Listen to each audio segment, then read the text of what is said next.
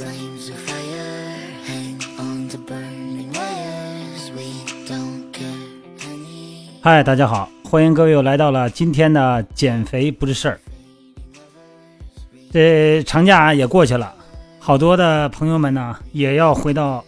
原本的工作岗位了。尤其对这些老做的这些工作岗位，大家都头疼，因为毕竟这十几天啊，别管是不是这十几天，这长假别管咱们去哪玩了，还是在家待着，肯定不是老坐着。这回去以后一上班，这一屁股粘在凳子上就不能起来了，这是真是要命的一件事。久坐，它真是一个要命的事。咱们讲讲这个久坐带来的害处啊。首先，它是对内脏的损害，因为你老坐着不动，什么时间啊？它指的是十二小时。那我哪能坐这么长时间？这个坐着的时间是全天你坐下的累计时间，包括你工作，呃，坐公交车、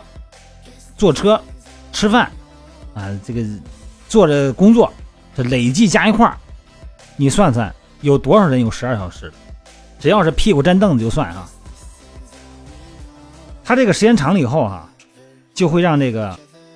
老这么坐着呀，时间久了以后，几年几年的下来以后啊、肌肉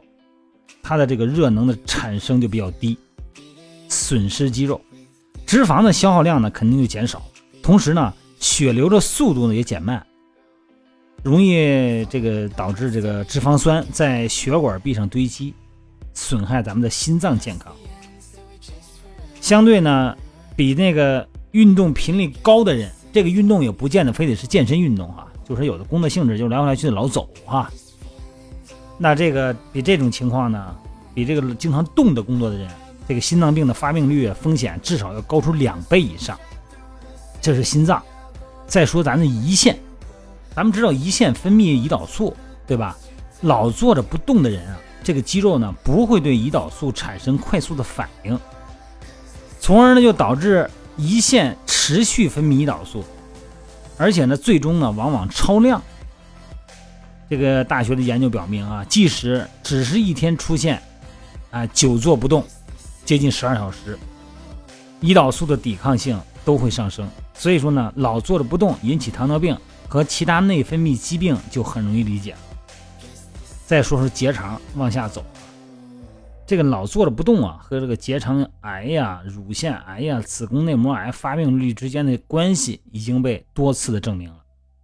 但是其中的机制呢，现在呢还不能够准确的啊详尽的描述。像我觉得最可怕的就是肌肉退化，这肚子软塌塌的。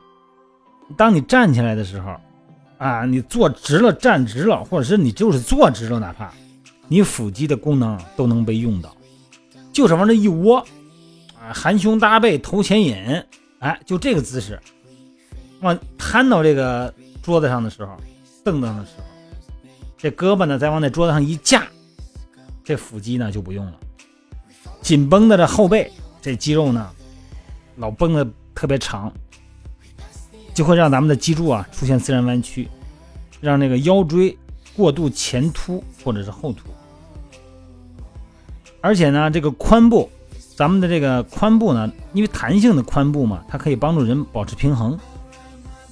长久你老坐着的人，不会做髋部的伸展动作，就导致髋部肌肉短紧，限制了移动拉长。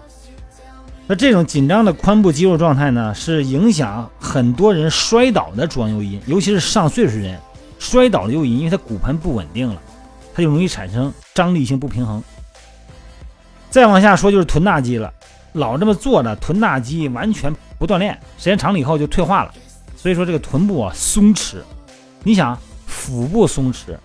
臀部在松弛，你说你那骨盆是吧？而且你这腰绷得还紧。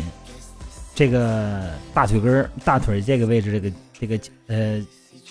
髂腰肌还紧，就整个的下交叉一出来以后呢，这骨盆就斜了，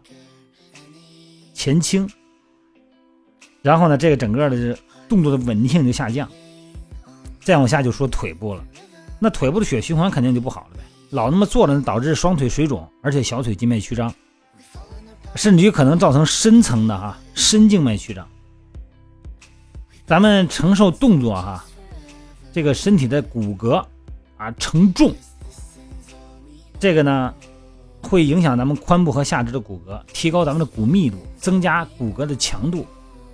现在老坐着呢，你这个骨质疏松，这个也跑不了你。头颈肩这个问题就不用说了，咱们说大脑吧。这个运动呢，可以让新鲜空气和血液，哎，随着血液呢进入大脑，并且呢能够释放更多的让神经兴奋的化学因子。但是老坐着不动，就导致血液减缓，同时呢大脑本身的功能呢也会下降。那脖子呢，老这么坐着，脖子往前探着呀，而且脖子的压力很大。咱们说过哈，呃，脖子往前探一寸。那这个脑袋，你颈椎要承受头的重量就将近十斤，这个颈部的压力就非常大了，肩和背就会一样的紧张，尤其是斜方肌啊，整个上背部就过紧。咱们的脊柱呢，因为移动的时候呢，呃，有一定程度的伸缩，正好呢能够吸收新鲜的血液和营养。但是老坐着不动一个姿势，就这么待着，这么扛着，导致咱们的颈椎长期脊柱长期被压缩。骨胶原纤维在肌腱和韧带周围发生硬化，就导致了什么呀？脊柱的僵化。那咱们的腰间盘呢，就成了一个麻烦了，是吧？老那么窝着吧，哎，有一个压力，一个空间压力小，一个空间压力大。那么压力小的呢，自然呢椎间盘就会被挤出去。所以说呢，如果咱们必须久坐不动，一定要保持一个坐姿非常标准的坐姿啊，双肩放松。这个手呢不要太高啊，手不要架着那个手，肘关节的角度九十度，双脚平放在地面。要么就是这个，呃，咱们那以前不说过那个按摩球嘛，那个筋膜松解那球带刺儿的那个球，哎，如果领导要是没有这么紧张的话哈，不是这么这么较真的话，把那个球搁底下脚脚踩踩那球，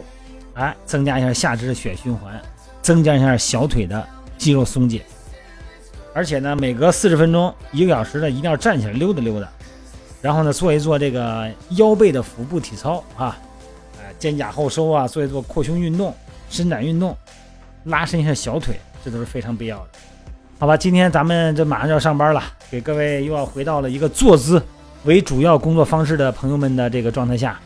给大家提个建议，注意咱们保持一个好的坐姿，保持一个好的全身的血循环的畅通，好吧，各位。今天咱们就唠叨到这儿啊，拜拜。